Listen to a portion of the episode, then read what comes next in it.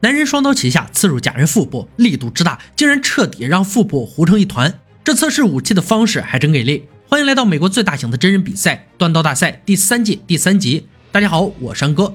参赛选手要根据裁判给出的题目，打造出相应的武器，然后完成各式各样的考核。冠军可以获得一万美金的奖励。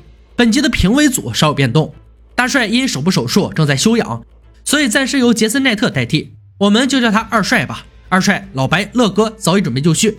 本集的挑战者们排队入场：哈利、麦克、安迪、尚恩。四位刀匠将进行三回合的竞赛，用自己野刀方面的精湛技艺战胜对手，每回合淘汰一人，最后剩下的便是冠军。裁判先出桌上的帆布，露出第一回合的材料。一系列全新的工具加旧工具。第一项挑战，至少选择一个旧工具，结合一个新工具，打造出符合选手本身风格的武器。刀刃长度十到十二英寸，不含刀根，总长度不超过二十二英寸。十分钟设计，三小时打造。计时开始。安迪拿了一节金属管和旧带锯锯片，要设计的是露营刀，主打功能性。哈利用到铁锹、凿子和旧锯片，要做一把希腊弯刀，刀腹很大，非常适合劈砍东西。尚恩拿了铁锹做刀刃，这是新钢，然后圈状弹簧，这是旧钢，采用后弯设计的刀，形似剁刀。麦克则也要设计一把露营刀，用到的工具就是新斧头和旧锯片。设计完毕，开始铸造。哈利立刻把铁丢到火炉中加热，尚恩则是先进行打磨测试钢铁的火花。二帅对裁判进行科普：火花越丰富，就越有可能是高碳钢。他本人是色盲，所以断钢时无法通过视觉判断温度。只能凭借四十二年的铁匠经验做事儿，甚至没用到动力锤，干劲儿十足。麦克拆下来斧头上部，清理好内部结构，再插入锯片进行焊接，就能得到一块很棒的钢铁。他希望自己能赢得比赛，用一万美金的奖励打造出一套盔甲。因为这小子告诉未婚妻，什么时候打造出盔甲，就什么时候结婚。安迪应该是要用金属管做大马士革钢，他拿了两节进行焊接。老白很担心断接处会在施压时断裂。这是非常考验安迪的记忆了。他把多用途润滑油加到金属管中，以此来烧掉内部多余的氧气。非常危险的行为，切勿模仿。时间很快过期钟头，尚恩有条不紊地进行着自己的工作，经验老道，性格沉稳。看这种刀匠锻造，属实一种享受。麦克断接后，把钢坯送上动力锤，结果不是太好，尾端接点开裂，重新焊接很可能会损失材料，导致没有足够的钢铁来铸刀。二帅的建议是拿新的材料重新开始。但麦克目前还没有这种想法。安迪把金属管密封加热后，直接送上动力锤。评委们有些懵，这种操作不严谨呀！话音刚落，固定钢坯的握把就掉了。不仅如此，金属管中央焊接处也开始分离，仅剩一半的钢坯可不够他做刀。越着急就越出错，他的手指还被磨伤，但没有选择下场，只是简单处理后继续工作。尚恩的初次淬火因为色盲原因比较困难，好在没有选错，欠油时间，接下来可以好好打磨一番了。旁边，安迪也进入热处理环节。裁判注意到他淬火时刀身温度很低，刀刃红色，其他地方是灰色。麦特也终于开始淬火，却出现了回火问题。再来一次时，又把刀掉进了油桶。在倒计时结束前一秒，才用磁铁吸上来，属实是惊险加刺激。挑战者们的作品该接受检验了。尚恩的后弯刀展现了他经验十足的冶炼技巧，唯一的瑕疵就是刀身上的磨痕不难消除。哈利的希腊弯刀看起来更加美观。握把看起来不容易从手中脱落，但分割样式不适合人类握把。安迪很大胆的选用金属罐做露营刀，出现些意外，好在也算做了出来。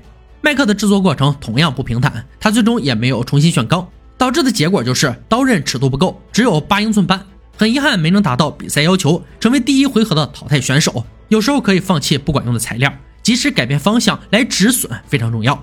进入第二回合的三位选手将面临下一项挑战。用节目组提供的材料做刀柄，让刀刃成为功能完整的武器。这次难点在于，只能用货柜前方的回收材料做握柄。三小时的时间还可以整修刀刃瑕疵。计时开始，用废弃的回收材料做刀根很难为人。尚恩纵使万般不愿，也只能接受。他选择了橡胶做成的雨靴。哈利也拿了件木质夹击腿儿，但在那之前得先塑形把手形状。安迪计划用棒球棒来做握柄，当然要处理完刀刃后才能进行这一环节。他的技术让评委们很紧张，一个运用工具不娴熟，另一个是态度马虎，做事毛躁，但也只能默默祈求他别伤到自己。哈利磨掉一点把手后，准备用环氧树脂来进行固定工作。注意，把环氧树脂与硬化剂放在一起，产生化学反应后才会有粘合作用。问题是，他拿的两瓶都是硬化剂，就是等一年也不会有反应。评委们都替他着急。尚恩这边也遇到了难题，他选用的橡胶鞋底一点都不听话，钉钢钉时非常艰难。哈利的树脂还没硬化，就在时间还剩十五分钟时，他终于发现拿错了瓶子。好家伙，自己挖坑自己跳！但要说最离谱的还是安迪，他也在静静的等待树脂发挥作用。尚恩实在看不下去了，拿起瓶子提醒他，那是二十四小时环氧树脂，也就是二十四小时后才会硬化。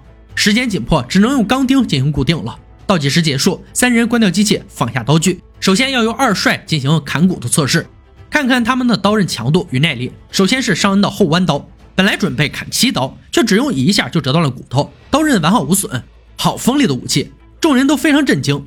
下面是安迪的露营刀，完完整整砍完七次后，骨头断裂，刀刃有点受损。最后是哈利的希腊弯刀，两刀后骨头断裂，刀刃同样有点受损，握起来很不舒服。接下来请乐哥进行锋利度测试。要看他们刀刃划过沙袋，尚恩先来，轻轻松松割开沙袋，毫不费力。紧跟着是安迪，这次割起来就没那么顺畅了，有些卡住，但还是成功划开。最后哈利的弯刀也轻松划开沙袋。评委组先从尚恩的刀开始评价，刀刃锋利，刀型美丽。唯一的问题是手柄的钢钉可能会刺到手。安迪的刀握上去虽然强不少，但宽度比厚度竟然还要少一点，方向不对。哈利的弯刀握把问题更大。根本都无法握紧，甚至可能伤到自己。评委组最终决定淘汰哈利。刀刃应该伤到对手，而不是持刀的人。追求美观没问题，但要符合人体工程学。安迪与尚恩进入最后回合，第三回合要让他们回到自己的锻工坊，复制出一把历史经典的武器，来自于中国的蝴蝶双刀。刀刃短而薄，两把刀可以放入一具刀鞘，刀腹很宽，是理想的砍杀武器。曾在最受欢迎的功夫电影之一的《少林三十六房》中出现。两位挑战者必须要制作出一把蝴蝶刀，握把要有地形护手，具备杀伤功能。五天时间制作，挑战开始。尚恩是个非常严谨的刀匠，他要做出尽可能符合历史的蝴蝶刀，一面是平的，一面有一些弧度，这样就能让两把叠在一起。打磨之后立刻进行淬火。仅第一天，尚恩就完成了这些工作，对自己的要求还真是严格。安迪这边同样不慢，仅第一天就锤断了两块钢坯。你就说快不快吧。第二天，尚恩开始制作地形护手，之后是切割木材做握把，选用材料是密度很大的非洲黑木，做出来后将会非常美丽。三天过后，安迪做出一个淬火槽，专门用来给他的五幺六零板片弹簧钢淬火，依旧是手忙脚乱、鸡飞狗跳的场景。但你别说，这处理进行的还挺顺利，刀刃没有裂痕，又直又平又硬，真给他装到了。五天时间，二人都完成了自己想要的作品，安迪还给刀来了个血迹。没错，这家伙又给手指割破了。带着得意之作，两位挑战者准时回到赛场。尚恩的蝴蝶刀设计精美，贴近历史；安迪的作品丝毫不差，外观漂亮。但还是那句话，冷兵器重要的是性能。让我们进入期待许久的测试环节。首先由乐哥进行锋利度测试，他会尝试用刺、割、砍的动作分别攻击沙袋、甘蔗和绳索。尚恩先来，一套连贯的动作下来，沙袋、甘蔗、绳索纷纷身负重伤，操作性很强，锋利度够高，好刀。下面是安迪，结果没有什么太大差别。蝴蝶刀平衡性极佳，好评。紧跟着是杀戮测试，要用弹道假人测试蝴蝶刀的致命程度。首先是尚恩，双刀轻松划开假人皮肤后，又直接刺入，割伤能切断骨头，刺激能绞碎内脏，十足的杀气。安迪作品更为残暴，腹部到肺部都绞成了浆糊。测试通过。最后是强度测试，由老白进行，他会对着大冰块劈砍六次，来检测刀刃能否撑得住。干净利落的六刀下去，冰块破碎严重，刀刃维持完美，刀柄依旧稳固。老白发现有三分之一的部分没有磨砺。尚恩的想法是，和尚可以用此处重击，而不是杀害敌人，而且反过来拿，手指也不会被刀刃割伤，设计的非常到位。评价过后，安迪登场，六刀过后，老白衣服湿了一半，刀刃无损，握把坚固，但有两个问题：一，护手后方有点紧，导致不能反握。二两把刀无法当成一把刀放进刀鞘。测试结束后，评委们做出最终判决：大大咧咧、比较讨喜的安迪遗憾退场。这是评委组做过最艰难的决定之一。他败在老白提出的第二个问题：刀合起来不如上恩的紧密。其余的没什么好说的，绝对是出色的作品。让我们恭喜严谨的尚恩获得冠军，同时也将带走一万美金的支票。以上就是段大赛第三季第三节的内容。本期出现的蝴蝶双刀又名双叉刀，也叫合掌刀。是南派短刀套路，以咏春拳的基本手法与短刀的攻防特点组合而成。刀片的长度大约是一个人的手臂，可以很容易的藏于袖中或靴中。刀宽厚，利于格挡和反手刀，仅在刀尖前数寸开刃，利于垂直刺入人体。有言论称，蝴蝶刀其实是暗器，从设计之初就不是拿来正面交锋的，而是藏于外套里用于偷袭的，不到万不得已就不能亮出来。咏春刀法的第一项要领，就是在对手拔刀前近身做掉对手，说白了就是所谓的偷袭。当然，这种说法是否正确还有待考究。欢迎懂得此类知识的粉丝在评论区留言补充。好了，今天解说到这里吧，我们下期再见。